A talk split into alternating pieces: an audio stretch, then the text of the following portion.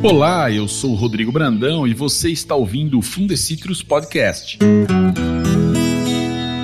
Nós sabemos, e já falamos aqui nos episódios anteriores, sobre a importância do controle rigoroso do greening para que o citricultor, de fato, obtenha sucesso contra a doença. Mas nós sabemos também que esse sucesso depende de diversas ações combinadas, dentro e fora das fazendas, e que isso pode gerar dúvidas e até mesmo falhas. É sobre isso que a gente vai falar hoje e também no próximo episódio, conversando com os engenheiros agrônomos da equipe de transferência de tecnologia do Fundecitrus Guilherme Rodrigues e Marcelo Escapim, que acompanham o dia a dia dos produtores e sabem muito bem quais são esses pontos decisivos que merecem atenção no controle do greening.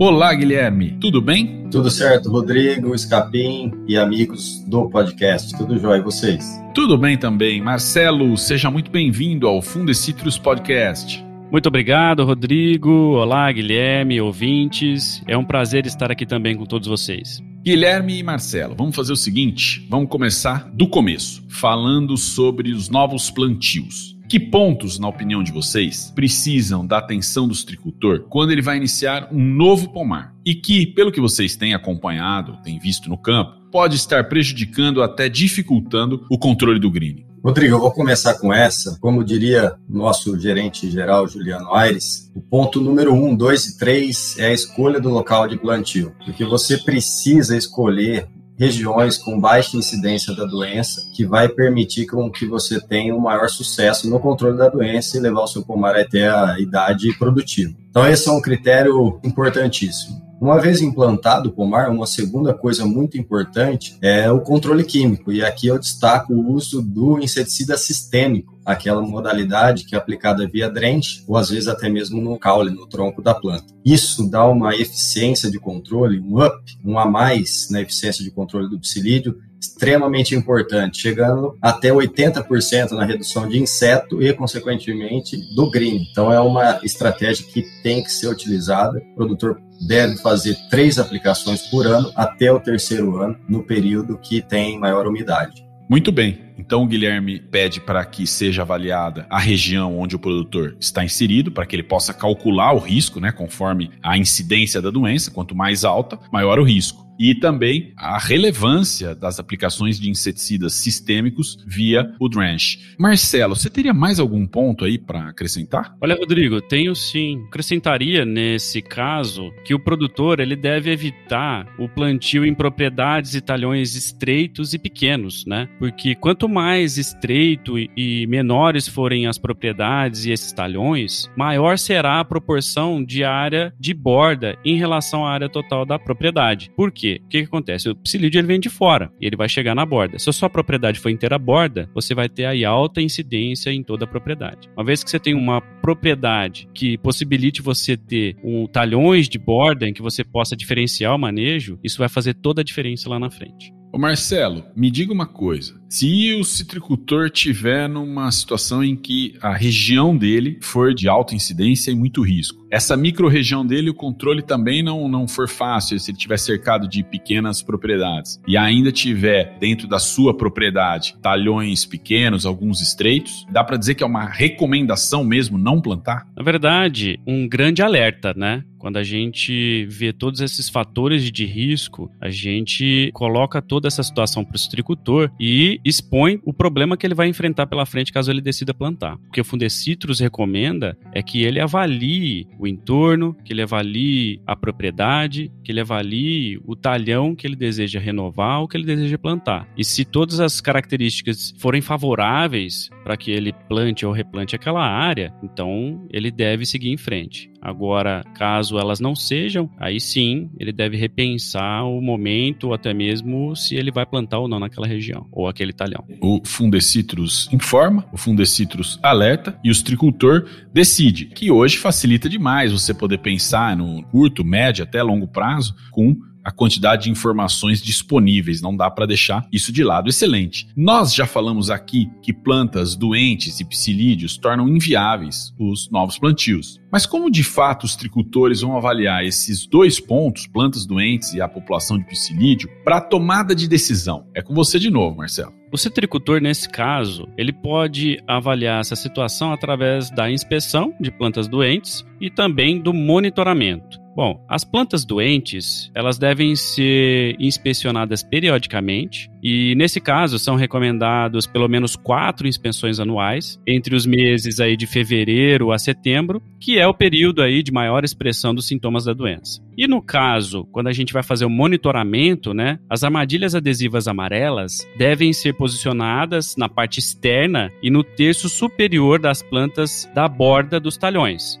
né, quando a gente está pensando aí em avaliar quais são as portas de entradas de psilídeo dentro da propriedade. E em relação ao manejo que ele vem realizando, é recomendado também que o tricultor insira algumas armadilhas no interior da propriedade. Assim ele vai ter um termômetro do que ele está fazendo lá dentro. E, para isso, o Fundecitrus disponibiliza o alerta fitossanitário, que é onde ele pode inserir essas informações, principalmente aí do monitoramento através das armadilhas amarelas, mas no caso da inspeção a gente também tem o nosso sistema de gestão e que vai, esse sistema do Fundecitrus vai auxiliá-lo na gestão desses dados e também na tomada de decisão. Vale lembrar também que a inspeção visual de brotos também é muito importante, né? porque nesses brotos nós temos aí a presença de ninfas grandes do psilídeo, que é também um indicativo se o controle dele tá bom, se o controle dele tá ruim e se ele tem que melhorar alguma coisa e que é um ponto que o produtor sempre tem que pensar em melhorar. Como que a gente pode controlar o green melhor? A ninfa é a fase jovem do psilídeo, certo? Sim, nós temos algumas fases jovens que vai de ovo a ninfa, né? E depois que nós temos o adulto. E se encontra nessa inspeção aí que tem ninfas, que tem ninfas grandes, significa que o controle controle não está sendo bem feito. Então é importante fazer essa verificação? É extremamente importante, porque o ciclo do inseto que vai de ovo a adulto, ele demora 14 dias. Então se você está encontrando ninfas grandes dentro do seu pomar, nas brotações ali das plantas do seu pomar, é um indicativo de que o seu controle está ruim. Porque se está encontrando ninfas grandes, é porque está tendo tempo do psilídeo lá colocar um ovo, esse ovo virar ninfa e ele está quase virando um adulto. Então é um indicativo de que principalmente o seu timing de pulverização ele está inadequado para o manejo que você está tentando fazer. Com compreendido, muito interessante. Rodrigo, só complementando aqui a importância da brotação e da, desse monitoramento. É na brotação que tudo acontece. É ali que o psilídeo ele vai se alimentar, é um tecido mais macio, é ali que ele vai colocar o ovo, é ali que vai estar a ninfa e é ali que também vai estar o adulto, fazendo a postura e se alimentando. Então é importantíssimo esse monitoramento da brotação, porque ela é um indicativo do futuro da população do psilídeo. O mar vegetou, está cheio de vegetaçãozinha nova, brotação nova, pode esperar que vai ter aumento da população. Então o rigor no controle químico tem que ser elevado também. Perfeito.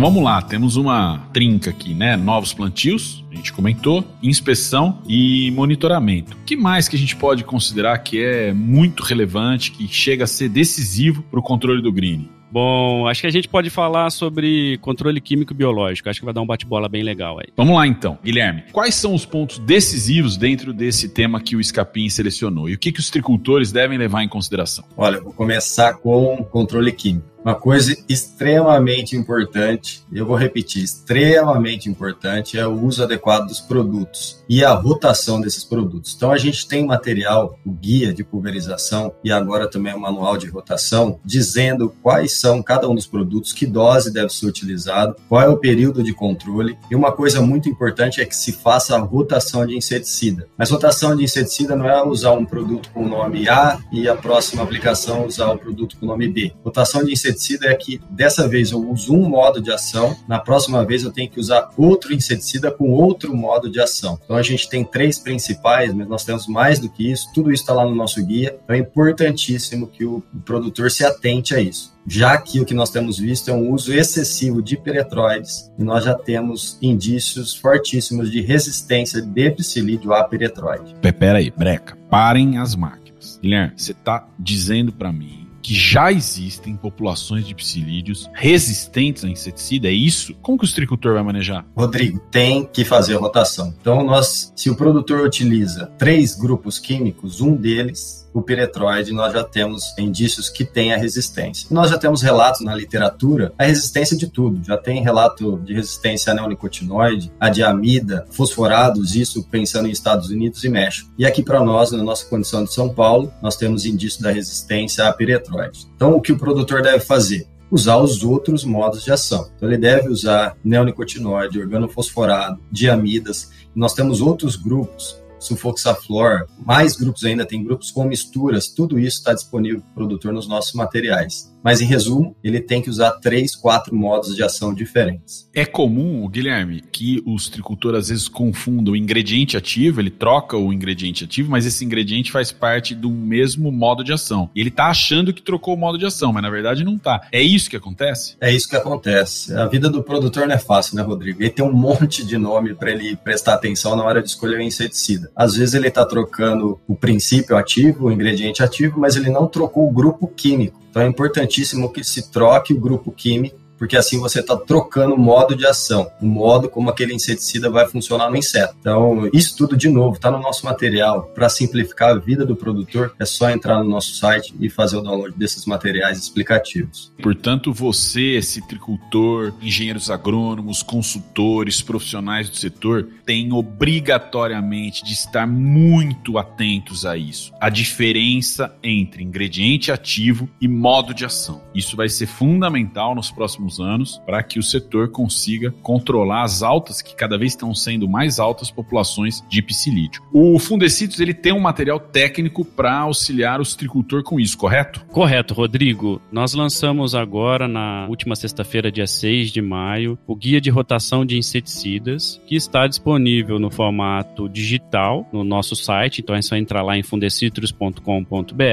em comunicação, downloads de materiais, e o citricultor vai poder fazer fazer o download desse material. E em breve, já está no forno, a gente vai estar tá com esse guia impresso para ser distribuído para todos os produtores, porque nada melhor do que o material na mão. O celular está aí, é novidade, mas o arquivo se perde. Então essa vai ser a bíblia do tricultor. Então o produtor ele já pode dar uma olhada, acessa lá, mas em breve vai estar tá chegando impresso na mão deles para eles guardarem lá no meio dos documentos deles e usarem sempre. Muito bem. Esse é um caminho, aliás, que o tricultor, engenheiros agrônomos, consultores consultores, profissionais do setor, W que vocês aí têm de decorar, que é o quê? www.fundecitrus.com.br em comunicação, vai ter a aba Downloads. Todos os materiais técnicos do Fundecitrus ficam na aba Downloads. Esse guia de rotação de inseticidas e todos os outros, tá? Vamos continuar, Escapim. Você tem mais pontos aí? Opa, tem um monte aqui. Esse que o Guilherme falou foi só o primeiro. Né? O segundo ponto é em relação a pulverizações aéreas, né? Porque a gente fala muito do que o cara tem que fazer no campo. Pulverização terrestre, de frequência. Mas e quem quer fazer o uso da pulverização aérea? É aquela feita com avião, helicóptero, e agora a gente está falando inclusive de drone. O ponto importante em relação a isso é em relação ao como a gente deve considerar essa pulverização, que no caso ela tem que ser considerada complementar, né? especialmente no controle do psilídeo. Por quê? Quando a gente, o Fundecitos emite um alerta de controle coordenado conjunto, a gente tem que fazer aí com que os tricultores, num único momento de tempo, faça aquela pulverização o mais rápido possível. E o avião, o helicóptero, o drone é a ferramenta que vai ajudar esses produtores a manejar dessa forma. E o que, que tem que ter em mente? Que essa pulverização aérea, ela nunca deve substituir uma terrestre o cronograma de pulverizações terrestres tem que ser mantido e a aérea entra como um plus. E um terceiro fator é, na verdade, um ponto de atenção aqui, né, já em relação ao uso de produtos biológicos e naturais, é que, por eles não apresentarem né, um efeito residual contra o psilídeo, que eles sejam usados em conjunto com os produtos químicos, né? Porque se a gente usar esse produto biológico ou natural de forma isolada, se o inseto com a doença chegar algumas horas ou um dia após a aplicação, esse produto ele não vai ter efeito sobre esse inseto e ele vai se alimentar e transmitir transmitir a doença. Né? Então, esse aqui é um, um, ponto bem crítico também, né? Porque a gente está na onda aí dos biológicos, a gente tem que investir no uso de biológicos, mas contra o greening, essa questão é um pouco mais problemática e a gente tem que tomar todos esses cuidados. Perfeito, Escapim. Acho que vale é, relembrar um ponto importante que é da brotação. Então a gente já viu que tudo acontece na brotação. Nesse período é que a coisa pega. Então, Rodrigo, você sabe quanto que cresce um broto por dia? Você tem ideia? Cara, não tenho ideia. Tá, joia. Eu vou te contar. Nosso pesquisador Silvio, ele mediu isso e um broto de citros chega a crescer 2 centímetros por dia, a média de um centímetro por dia. Então você imagina você fazendo uma aplicação de inseticida e no dia seguinte já tem um centímetro a mais de tecido desprotegido. Se a gente está falando de aplicação foliar, o inseticida não acompanha o crescimento do broto. Por isso, nas épocas de brotação, é extremamente importante aumentar a frequência de pulverização, ter um maior rigor no controle, que além de o broto crescer muito, o inseticida não acompanhar, essa época de brotação, tá chovendo. Então, quando tem broto? Quando tá calor, tá chovendo. E a chuva lava inseticida. O próprio Scapim já fez alguns testes, uma chuva de 10 milímetros lava a eficiência do inseticida cai pela metade. Então é nesse período principal aí de primavera, verão, que o controle químico ele deve ser mais rigoroso também. Tem um dado complementar, né, que foi um trabalho desenvolvido aqui pelo Juan, que é pós-doutorando aqui no Fundecitrus, em relação a essa questão dos brotos aí, só para o Rodrigo também ter um pouco mais de conteúdo aí, de, de noção. Um broto, quando a gente pulveriza ele em V2, V1, V2, em 14 dias a gente tem mais de 160% em aumento aí do tamanho desse broto. Né? Então você vê o tamanho da área que vai ficar descoberta caso o citricultor ele não pulverize com 14 dias. E se ele pulverizar com 14, a gente tem que ter em mente que esse brotinho que estava lá em V1, V2, ele se desenvolveu muito e está ali como filé mignon para o psilídeo poder vir aqui, se alimentar e transmitir a doença. Agora, essas brotações, elas se comportam da mesma maneira nos pomares jovens e nos pomares pomares adultos, Marcelo? Rodrigo, nos pomares em formação, essas brotações elas ocorrem praticamente o ano todo. Agora já em pomares adultos, elas ocorrem principalmente no final do inverno e durante a primavera e verão. Mas podem ocorrer em outras épocas, em caso de chuvas, irrigação, poda, e isso aí vai exigir do citricultor uma observação frequente dessas plantas e também uma adequação do manejo caso as plantas iniciem essa brotação é, exuberante que possa ser um atrativo para os psilídeos. Muito bem. Eu vou fazer o seguinte: esse assunto, né? Ele é muito sério para a própria estricultura e eu vou me despedir parcialmente de vocês. A gente encerra o terceiro episódio do Fundecitos Podcast mas vocês dois continuam no quarto episódio que vem por aí, porque a gente não esgotou. Realmente a vida do citricultor não é fácil, temos muito a falar. Obrigado, Marcelo, muito obrigado. Eu que agradeço, Rodrigo, Guilherme. Não vejo a hora do próximo episódio aí pra gente continuar essa prosa boa aqui e levar mais informações aí para os citricultores. A gente se vê em breve, muito obrigado. Obrigado também a você, viu, Guilherme? Valeu, Rodrigo Capim. Eu vou tomar um cafezinho que tá frio aqui no sudoeste. A gente se vê então, como eu disse, em breve.